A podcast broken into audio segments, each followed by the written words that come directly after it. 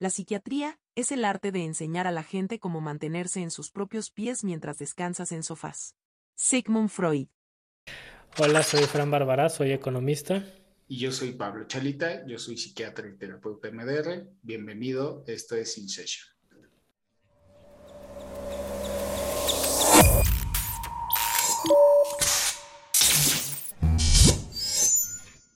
Es propio del filósofo poder especular sobre todas las cosas. Sigmund Freud. Este, esta consulta o este episodio es muy bueno porque creo que podemos hablar o debemos de hablar de, por qué llevas un tratamiento ya de, de, algunos años y por qué es probable que lo mantengas algunos años, cuando muchas veces lo que le decimos a los pacientes es que el tratamiento es solo temporal. ¿Estás de acuerdo? Sí. Eh, porque normalmente, o sea, sí tenemos que partir que alguien que tiene un primer cuadro depresivo o ansioso, pues el, la búsqueda del tratamiento en inciso uno es que, que se maneje idealmente solo con antidepresivo, aunque sea depresión o aunque sea ansiedad o aunque sean combinados, se usa un antidepresivo, funciona para los dos. Inciso 2, si llegamos a dejar una benzodiazepina, se intenta que esa benzodiazepina sea temporal, uno a tres meses, y el antidepresivo seis meses a un año. Pero a veces hay personas como tú que no se puede quitar el antidepresivo al cabo de un año, seis meses o un año, y hay personas que sí dejaron de tomar de manera recurrente el exotano, la benzodiazepina, pero hay que dárselo de vez en cuando, como te pasa a ti. Sí. Y yo creo que mucha gente, y no sé si tú te lo has preguntado o ya tienes una respuesta para eso, es por qué, por qué yo no me lo puedo quitar.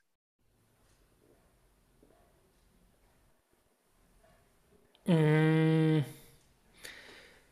¿Cuál de las dos? Los dos. O sea, el tratamiento en general. Porque has tomado terapia, escribes, este, ¿sabes? O sea, eres funcional y lo has, o sea, sí. has hecho cambios en tu vida. La realidad, digo, es difícil explicarlo, ¿no? O sea, tú y yo lo sabemos, pero has hecho cambios en tu vida que yo creo que muchos pacientes no han hecho, ¿no? A muchos pacientes a los que sí les he quitado el medicamento no han hecho ni la mitad de lo que tú has hecho. Sí la, la parte de la ansiedad creo que tiene que ver un poco con. con.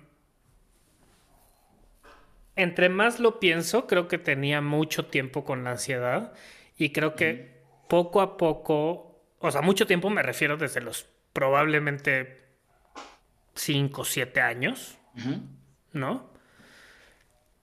Eh, cada, cada vez entre más pasa el tiempo de la terapia, la escritura y todo este proceso, cada vez tengo o de repente aparecen flashazos de cada vez yo más joven diciendo, ah, eso era un ataque de ansiedad. Mm. ¿No? O sea, como no era enojo, no era frustración, era un ataque de ansiedad, ¿no? El no tener las habilidades para explicar ciertas cosas o para comunicar ciertas cosas. Entonces, creo que ya, y algo que me costó trabajo aceptar, es que esto viene ya, está como tatuado en mi cerebro de alguna u otra manera, el reaccionar así, que en mi cerebro cada vez soy mejor en parar ese tipo de cosas, pero todavía no llego al punto donde confíe en mis habilidades de pararlo. Claro.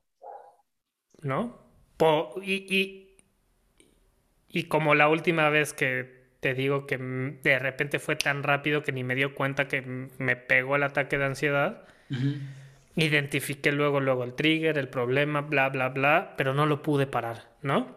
Entonces son esos momentos donde digo, ¿cuándo fue la última vez que te pasó esto, ¿no? De que no lo viste venir y de repente, ¡pum!, explotó. Y como lo que yo digo es, si yo no me acuerdo de la fecha o del momento exacto, quiere decir que ya pasó mucho tiempo, ¿no? Entonces, siento que mejora, ¿no? O sea, bueno, no siento, sé que mejora, pero no me siento todavía confiado en mis habilidades, aunque sé que a veces va a suceder independientemente, ¿no? Eh, y el antidepresivo sí, acuérdate que sí, ya antes de que naciera mi hija, pues te dije, ya, pero... Pero, pero lo bajamos, ¿no? Sí, luego lo volví a subir. Ajá, nunca terminaste, nunca mm. lograste una suspensión de más de seis meses. Sí, que me dijiste que nunca habíamos, nunca he logrado una suspensión de más de seis meses, pero es que nunca la hemos intentado. Sí, o sea, cuando, cuando la empezamos a bajar nunca llegamos a una suspensión. No, estuve como casi un año, yo creo, con medio o más. Y, o sea, como que estaba entre medio y uno, medio y uno, medio y uno, así. Exacto. Y cuando lo he querido dejar han pasado, o sea, se, se han venido como cosas de chin, no. O sea, han sucedido cosas. Sí, sí, sí, sí. justo, justo por eso lo, lo saco a tema, porque es. A ver, cosas que suceden en la vida siempre van a suceder, ¿no? a, todos en general. Y la diferencia es que hay personas como tú, digamos, ¿no? En este caso, que pues le da crisis de pánico o da síntomas. Sí. Eh, esa es la idea del primero, del desgaste cerebral, y luego porque hay que dar medicamento y, ayudar en primera instancia al cerebro a que esté mejor y después a, a desarrollar mecanismos.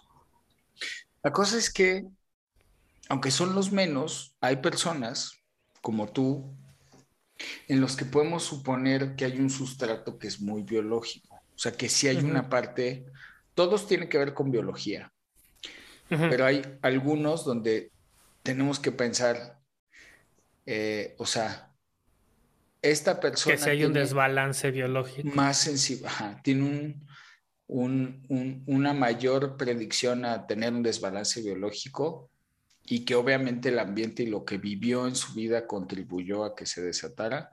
El ejemplo fácil y tradicional es el del diabético, ¿no? La gran mayoría de los diabéticos es porque tienen muy malos hábitos alimenticios y no hacen ejercicio, pero su páncreas funciona bien, solo que como está todo el ambiente, pues el páncreas no, no es suficiente y se desgasta. Sí. Pero si le ayudas, vuelve a trabajar normal. Sí. Pero hay un grupo de diabéticos que, pues el páncreas venía con con peores islotes de Langerhans o sabrá Dios y produce menos insulina. Naciste así. O sea, nació un páncreas que es sano y normal, pero que cuando se estresó y se, desgastó antes de tiempo, ¿no? Sí.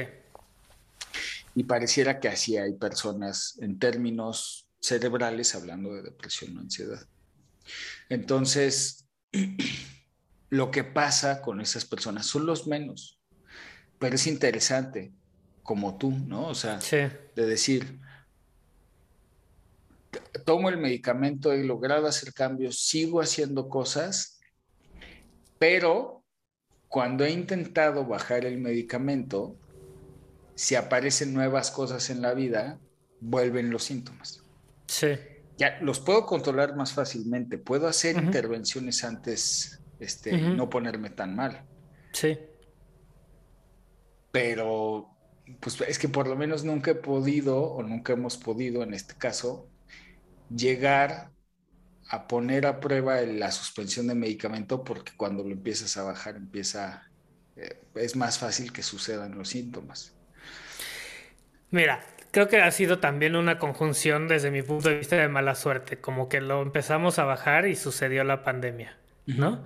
Y luego lo empezamos a bajar y se vino el nacimiento de mi hija, ¿no? Entonces empezó como todo el estrés de que se, lo, si, si, lo, em, lo subí cuando se fue al hospital, Sí. Y... Entonces, como que, no sé, a lo mejor y si hubiéramos decidido quitarlo antes, no sé. Eh, es, un hubiera, ¿no? No. Tampoco descarto lo que tú dices. Esto es bueno, o sea, esta plática es buena porque justo es lo que, o sea, son los modelos reales que suceden eh, pues, cuando suceden, válgame la redundancia, es, eh, fíjate, sí podría ser que se hubiera logrado cuando se suspendió antes, si se hubiera suspendido antes. Pero lo que es probable que hubiera sucedido es que, por ejemplo, hubiera llegado el nacimiento de tu hija o la pandemia y aunque ya no tenés medicamento, volviera la ansiedad. Aunque mm. haya mecanismos de contención, a lo mejor los mecanismos de contención hacen que sea más aplazado, o sea, más lento y menos intenso. Sí. Pero sí pasa una barrera del síntoma que, es normal o que uno aguanta, el que ya es perturbador o genera malestar. Sí. Pero en la segunda parte, yo lo que le explico a los pacientes, que es, ya lo estoy explicando a ti, es que es bien difícil para nosotros decirle a alguien tú sí tienes algo más biológico que los demás. Porque ¿cómo lo puedo yo determinar? No te estoy haciendo ningún estudio.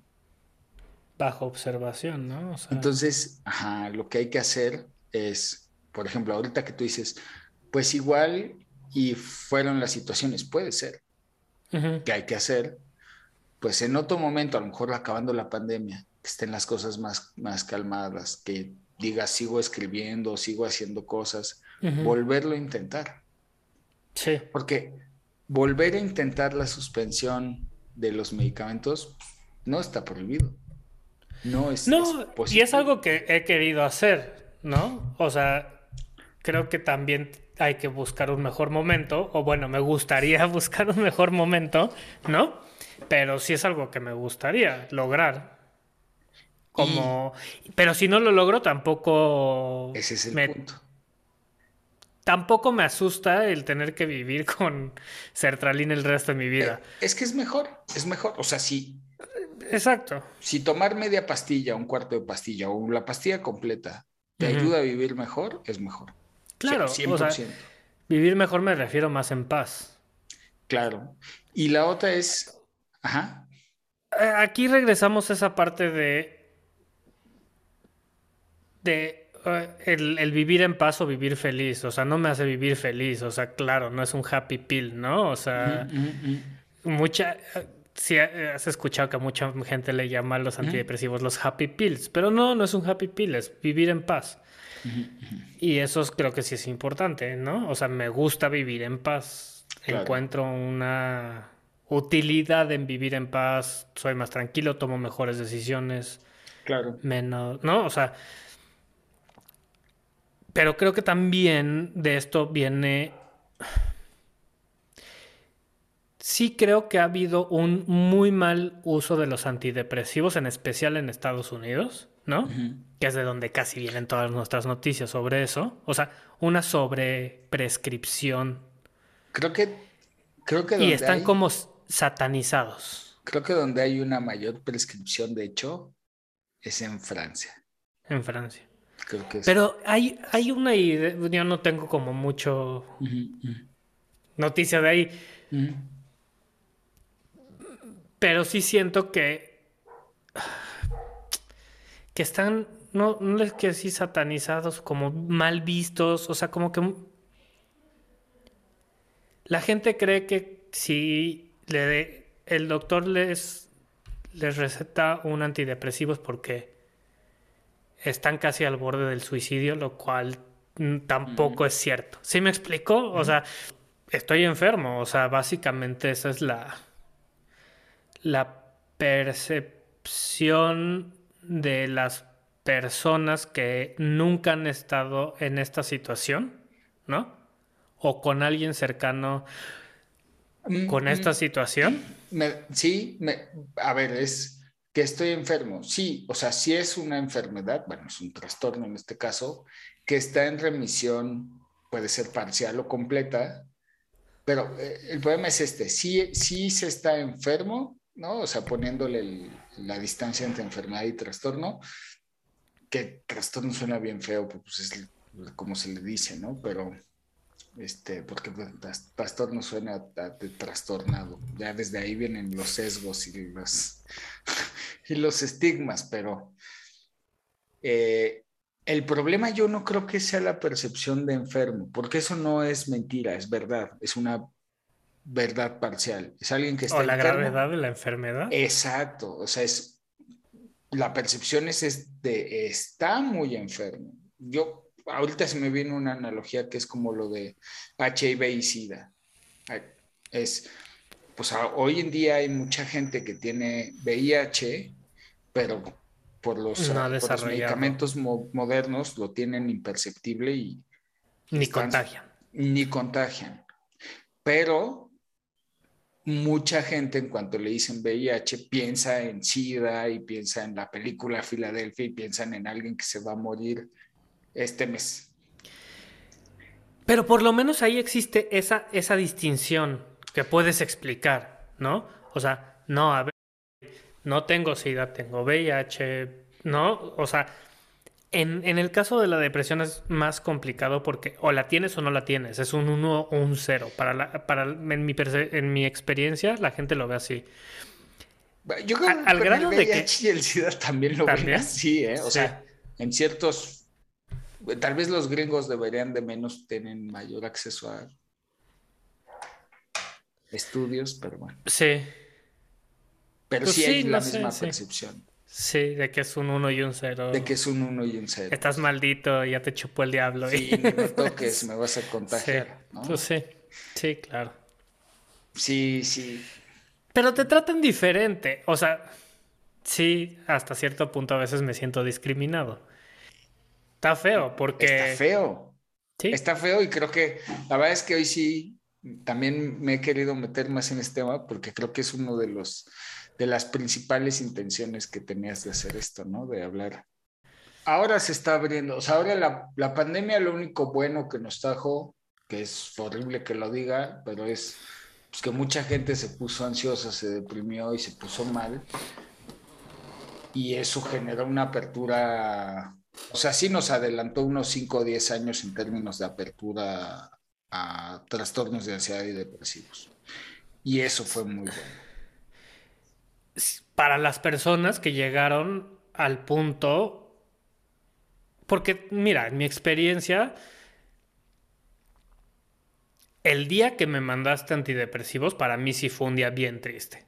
Fue como un día donde dices, chin, o sea, yo me sentía una persona capaz de controlar las emociones o cosas o situaciones externas de la vida, cosas...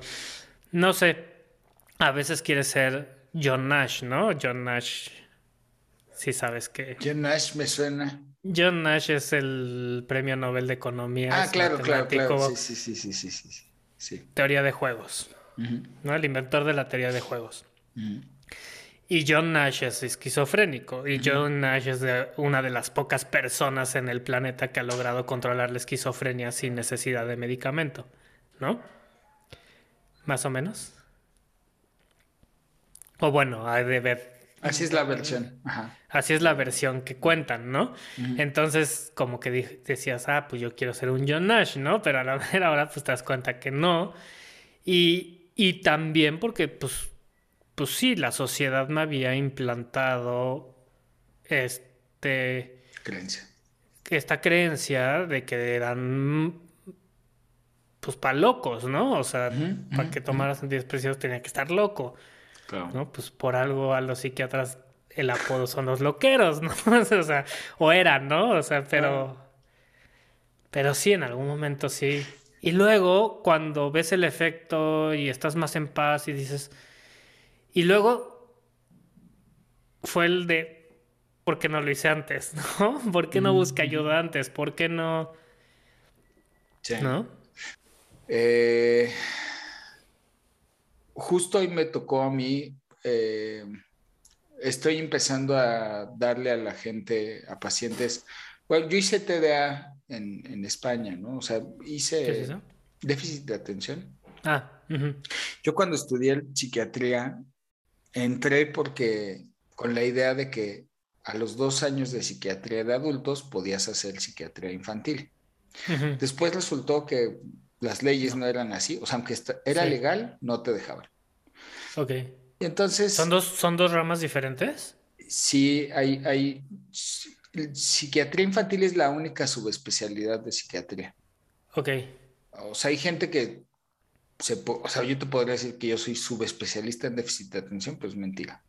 Tuve un diplomado en déficit de atención.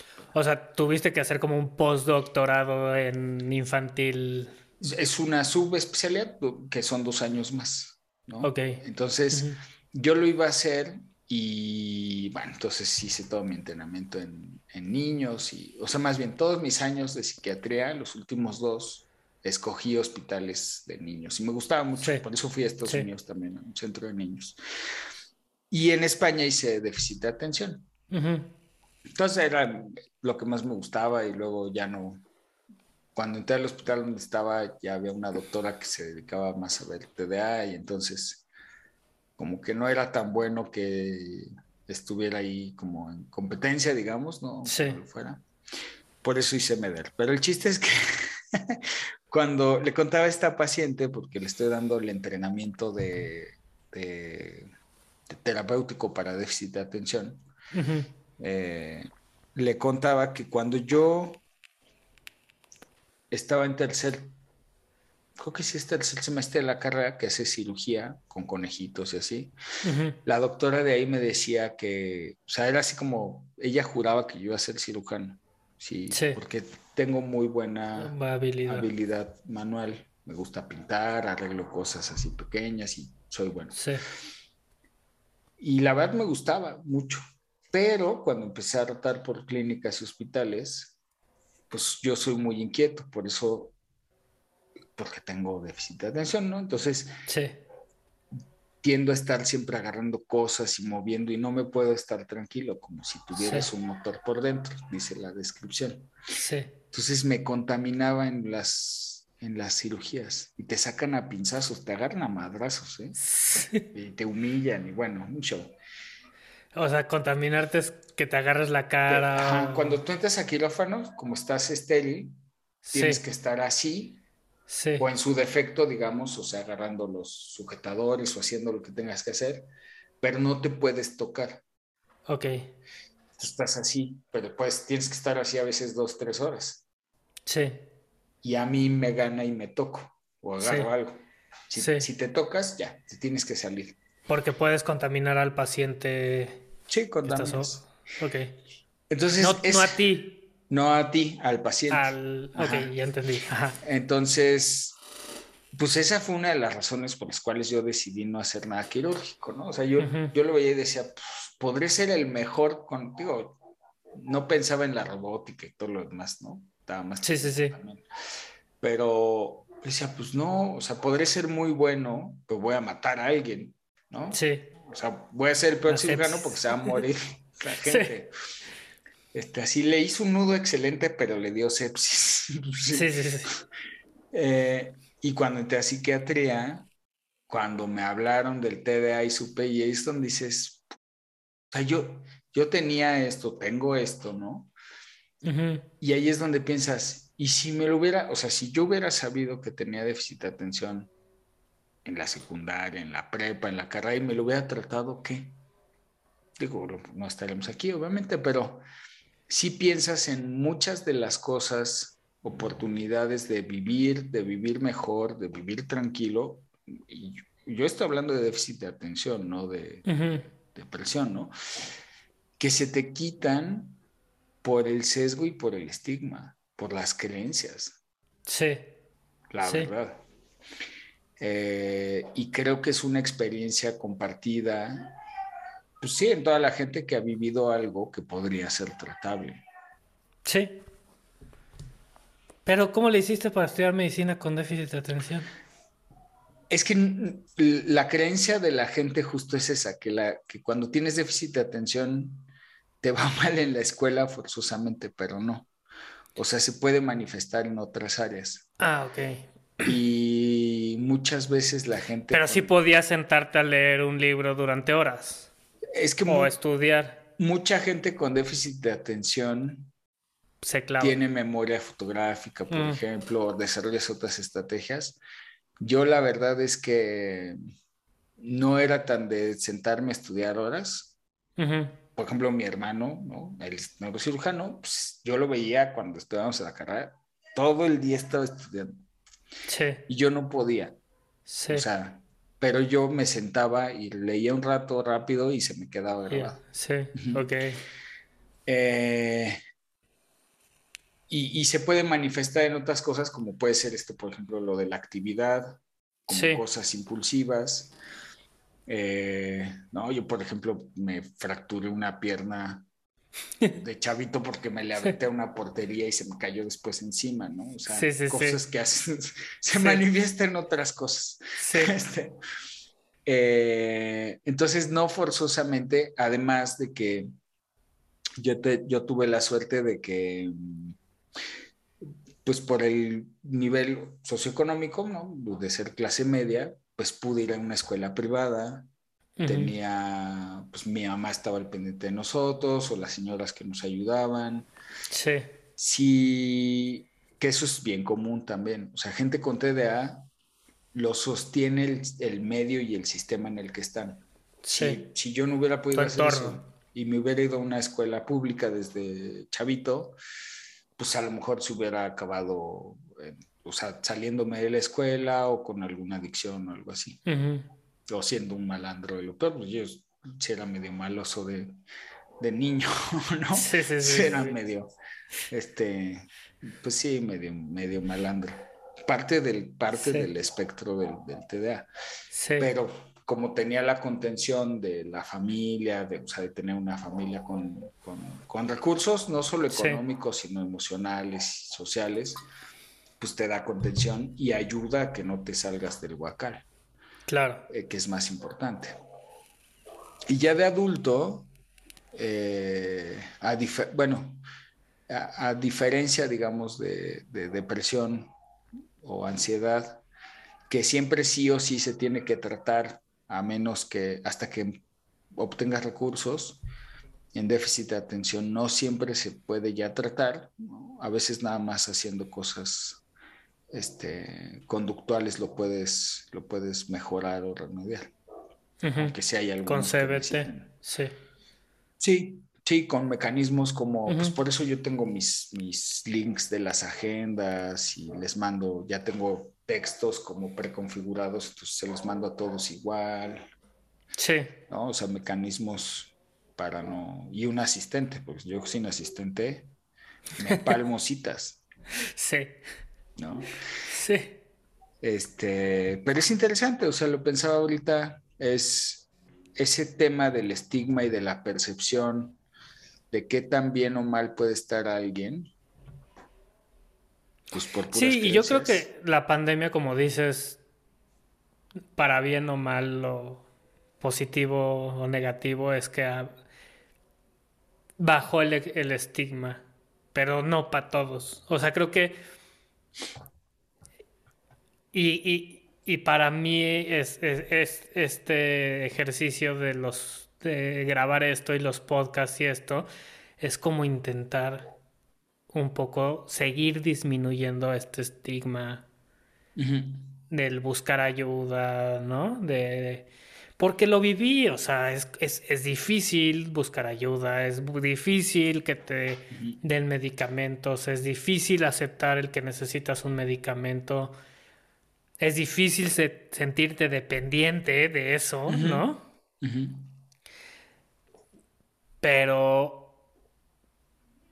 pero también, o sea, también hay que quitar para que estas cosas funcionen, para que la gente busque ayuda, para que la gente esté abierta a este tipo de cosas, hay que quitar también otro tipo de estigmas. Uno, por ejemplo, es el que si te dan antidepresivos es porque estás loquísimo o estás muy, muy mal. O la otra que se me ocurre ahorita es la de, este, te los van a dar y en una semana vas a estar bien porque La gente piensa que es un antibiótico o un ibuprofeno que te lo tomas y te quita el dolor de cabeza, ¿no? O sea, como si fueran píldoras mágicas, que tampoco son, ¿no? Entonces, no son ni magic pills ni happy pills, ¿no? Eh, que es un proceso largo, que, pero que vale la pena, ¿no? O sea, como, el, como el ir al gimnasio y, hacerte cargo de tu parte física, ¿no? Claro, claro, sí, sin duda. Y, y, también, ¿no? O sea, poco a poco ir rompiendo las creencias. Fíjate, por ejemplo, una que ahorita lo pensé y dije, y, es duro, ¿eh? O sea, es, heavy cuando lo ves. Fíjate cómo te dije el TDA y la creencia es cómo acabaste la escuela. Sí. Por ejemplo. Sí, sí.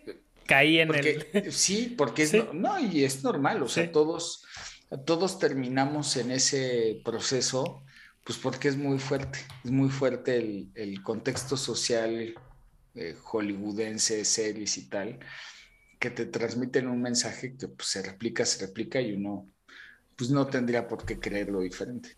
Me, me tocó una paciente, esa ha sido así de las más difíciles de explicar, porque ella se le manifiesta el TDA, así más bien la hace disfuncionar el TDA cuando está haciendo su postdoctorado en Japón.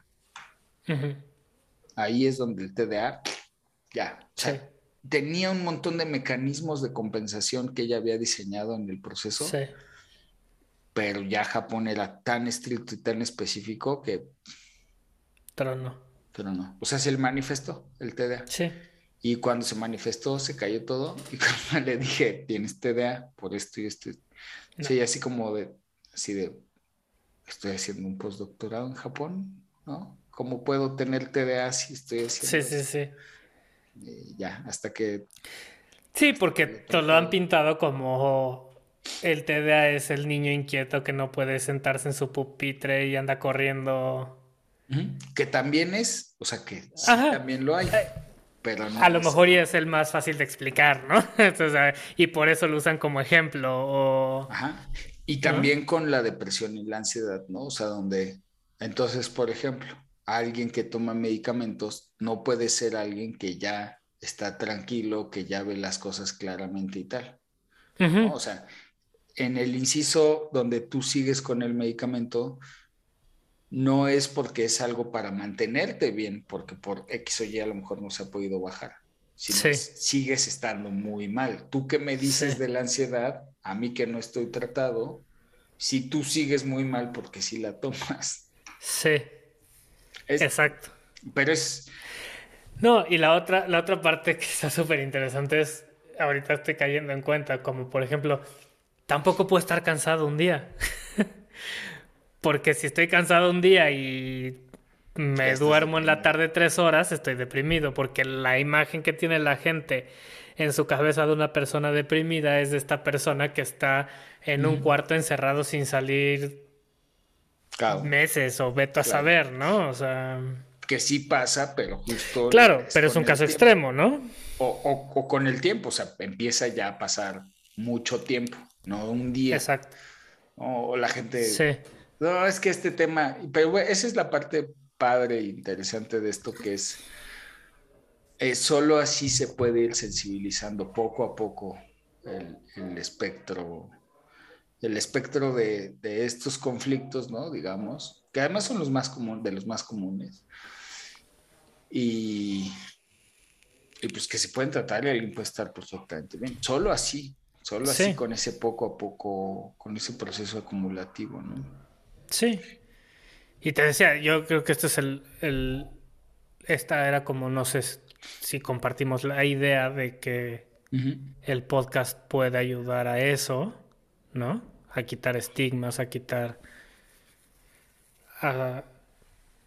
Como que una de las cosas que también me hizo sentir a mí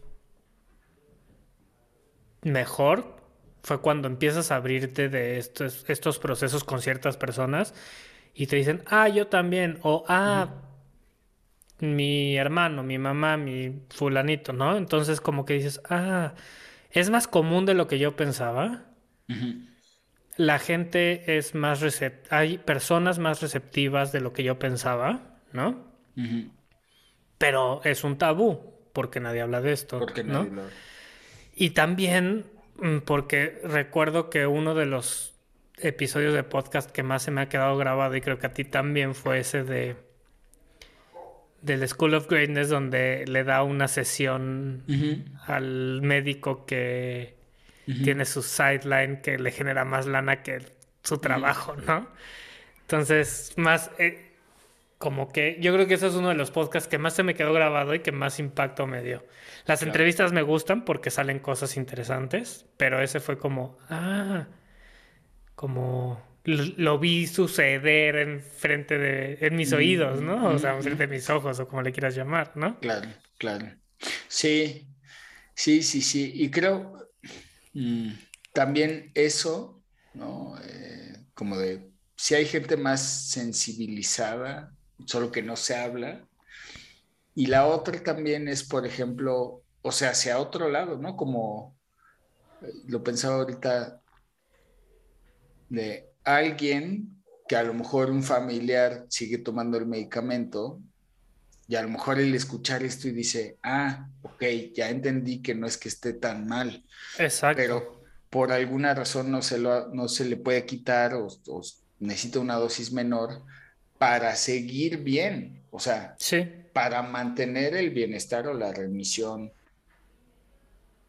parcial o total de los síntomas, según sea el caso como si fuera el VIH, ¿no? Hablando de esa comparación, es, hay medicamentos que mantienen el virus prácticamente imperceptible, no transmisible, pues no se lo puedes dejar de dar porque justo ese medicamento es el que lo mantiene así.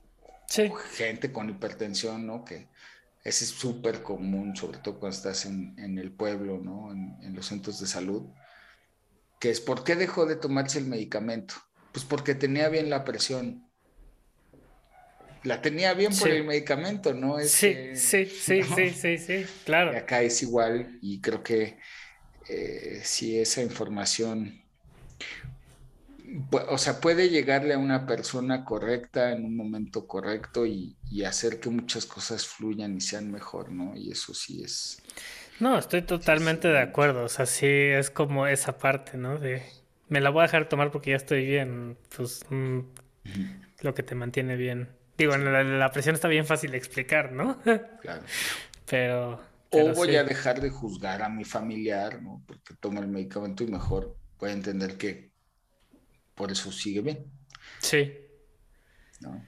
Desafortunadamente no siempre el medicamento, que a veces el medicamento no es suficiente.